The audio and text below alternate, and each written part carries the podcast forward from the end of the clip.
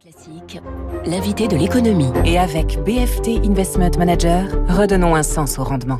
Bonjour Frédéric Leroux. Bonjour. Bienvenue sur Radio Classique. Vous êtes gérant global et responsable de l'équipe Cross Asset de Carmignac, société de gestion d'actifs. Alors, la pression sur les prix pourrait durer jusqu'à fin 2022, c'est ce qu'a dit hier soir la, la directrice générale du FMI. L'inflation semble être euh, à nouveau une crainte. Vous, vous travaillez sur le sujet, vous? Absolument. Bon, notre schéma de, de préférence pour l'instant, c'est le maintien d'une inflation relativement restreinte à moyen terme. Cela dit, compte tenu notamment des, des grandes tendances structurelles à la baisse, à savoir les, la concurrence des pays émergents sur les salaires, les nouvelles technologies qui sont aussi déflationnistes, la démographie dans une certaine mesure, mais euh, on commence à voir aujourd'hui euh, des possibilités un peu différentes la déflation a duré, ou la désinflation a duré une quarantaine d'années, depuis 1980. Et à chaque fois qu'on a eu une tentative de remontée de l'inflation, elle n'a jamais pu être nourrie par la hausse des salaires. Oui. Or, aujourd'hui, on s'aperçoit que la hausse des salaires devient quelque chose de possible. Pas forcément structurel, mais néanmoins, il y a des signes un petit peu importants. Aux États-Unis, c'est assez clair. Depuis le Covid, on voit que le taux de participation ne remonte pas. C'est-à-dire que finalement, euh, des gens qui avaient un travail n'ont pas forcément aujourd'hui envie euh, d'en retrouver un, en tout cas pas autant qu'avant, euh, à un moment où les offres d'emploi sont à des plus hauts historiques. Ça, ça se voit dans les chiffres. Ça se voit très très très bien dans les chiffres. On était sur un plus haut historique il y a un mois, une petite baisse des offres d'emploi, mais dans le même temps, un taux de participation de la main-d'œuvre qui, qui monte pas. Mmh. De ce fait, les salaires montent, les entreprises vont, faire, vont à faire face à une belle croissance de leur carnet de commandes, il faut honorer tout ça. La Il faut recruter quel qu'en soit le prix. Voilà. Faut, absolument. Et donc on voit des hausses de salaires qui sont aujourd'hui de 5,5-6% en moyenne quelquefois beaucoup plus, notamment dans des métiers euh, de base. C'est nouveau, et donc ça nous fait penser qu'on peut avoir cette espèce de spirale négative qui s'instaure entre la hausse des prix et la hausse des oui, salaires. Parce que 5,5, on est un tout petit peu au-dessus de l'inflation mesurée aux États-Unis. Voilà. Euh, voilà. Bon, alors ça, après, ça peut bouger d'un mois sur l'autre. Néanmoins, on, on voit ces hausses des salaires qu'on n'avait pas vues depuis très longtemps. D'ailleurs, on se souvient des, critiques sur le plan euh, de Joe Biden, les plans de relance, plans de dépenses sociales, d'infrastructures, plusieurs milliers de milliards de dollars. Les républicains avaient agité dès le début, il y a des mois de cela, la menace du retour de l'inflation. Ben, ces critiques reviennent en ce moment, au moment où l'inflation euh, semble avoir un petit peu redémarré, pour rester aux États-Unis. Oui, le Covid, là aussi, a marqué une rupture euh, dans les, on va dire, les dix années récentes dans le policy mix, c'est-à-dire les outils utilisés par les, les gouvernants euh, pour aider la croissance, tout était donné en fait à la politique monétaire. Euh, L'idée était, vous vous souvenez, cet assouplissement quantitatif décidé il y a une dizaine d'années, de faire bien soutenir les marchés financiers en injectant beaucoup de liquidités, mmh. de façon à ce que ça crée un effet richesse positif qui, in fine, se transformerait en croissance de la consommation n'a pas vraiment fonctionné.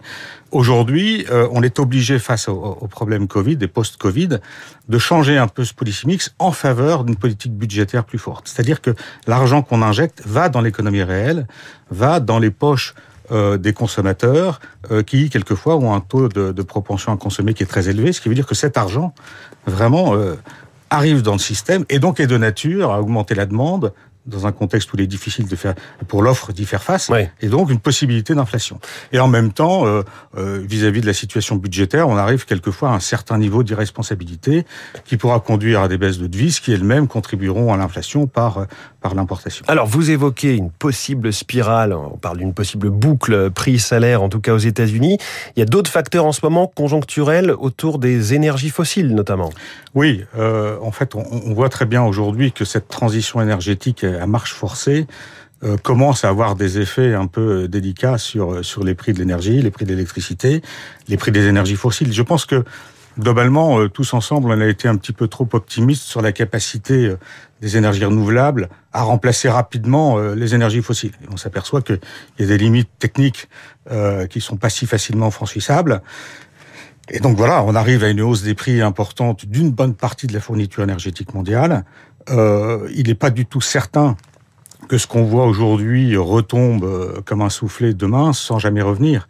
Euh, certains estiment au contraire que tous les ans, on aura, dans les périodes de construction, de, de constitution des stocks notamment, euh, des tensions très fortes sur ces prix-là. Et ça peut durer un certain temps. Et donc là aussi, contribuer à un retournement un petit peu euh, moyen terme au moins de l'inflation par rapport à ce qu'on a connu depuis 40 ans.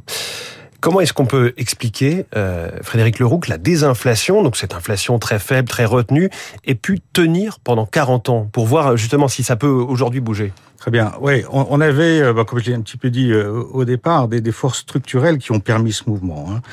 L'arrivée massive des émergents en concurrence aux, pays développés, bien mmh. entendu, la technologie, l'amazonification de l'économie ou au moins du, du secteur de, de, la distribution. L'amazonification. Voilà, qui, a, qui, a, pesé sensiblement sur les prix. Euh, bon, aujourd'hui, et puis la démographie. La démographie était un facteur essentiel. Et il y a une façon, je pense, intelligente de mesurer l'effet de cette démographie et aussi de commencer à réfléchir à une inversion de tendance de moyen terme. Sachant que cette inversion de tendance, elle ne sera pas facile à mettre en œuvre, on n'inverse pas en quelques petites années 40 années d'anticipation euh, mmh. de baisse de prix. Alors, euh, la, la, façon intelligente, c'est celle-ci. On prend de ce qu'on appelle le, le, le, ratio des fournisseurs de capitaux.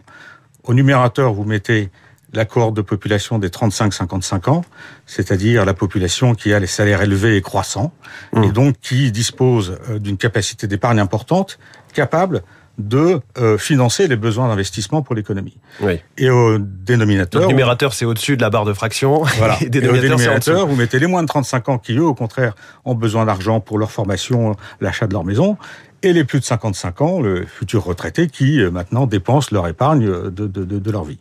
Et donc, lorsque vous avez ce, ce ratio en croissance, ça veut dire que l'épargne va être de plus en plus disponible pour financer l'investissement. Donc, les taux vont pouvoir baisser. Euh, donc euh, l'inflation va aussi pouvoir baisser, mais les taux baissant, l'investissement est favorisé, la productivité monte, les prix baissent. Mmh. On a connu ça en gros de 1980 jusqu'à à peu près aujourd'hui l'année dernière. Euh, l'année dernière, si on prend les 40 euh, ratios des principaux pays, qu'on pondère ça par euh, leur richesse nationale. Vous avez fait des calculs savants, hein, parce que là. Très savants. voilà. Et donc on arrive à un retournement en, en ce moment. Oui. L'effet sera pas euh, au jour le jour, on est bien d'accord. On est sur des, des ratios de, structurels de démographie. Aujourd'hui, donc, on peut euh, attendre euh, une baisse de ce ratio, donc une difficulté plus importante à financer l'économie.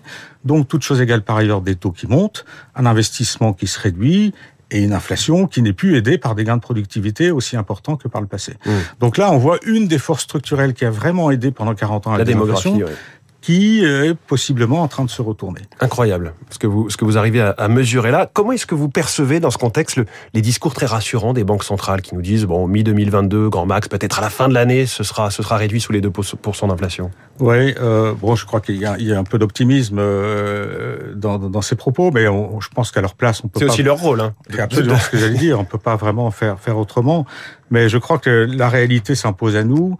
Euh, même si nous évitons un vrai pic inflationniste durable, euh, je crois que dès à présent, il faut accepter l'idée que le niveau d'équilibre de l'inflation, qui a longtemps été en dessous des 2%, malgré la volonté des banques centrales de le mmh. mettre à 2, eh ben ce niveau d'équilibre va, va, va, être sensiblement au-dessus pour un certain nombre des raisons que nous avons anticipées. Si on reste autour de 2, on serait dans un environnement tout à fait idéal pour l'économie, pour les marchés, euh, bon, là, ça va devenir plus compliqué de rester sous un niveau qui fasse peur au marché financier, je crois. Bon, vous avez remarqué, quand on écoute Frédéric Leroux, on se sent euh, plus intelligent avec tous ces, tout ce que vous nous avez amené pour, pour vraiment comprendre. On est sorti un petit peu des arguments euh, classiques sur l'inflation. Frédéric Leroux, invité de l'économie de Radio Classique ce matin. Merci beaucoup et bonne journée, Frédéric Leroux de chez Carmignac. Il est 7h22. En politique, on appelle ça une séquence. Celle de la présidence par la France de l'Union Européenne va commencer dans deux mois. Vous allez voir comment l'Elysée borde en ce moment, ce qui coïncide avec l'élection présidentielle.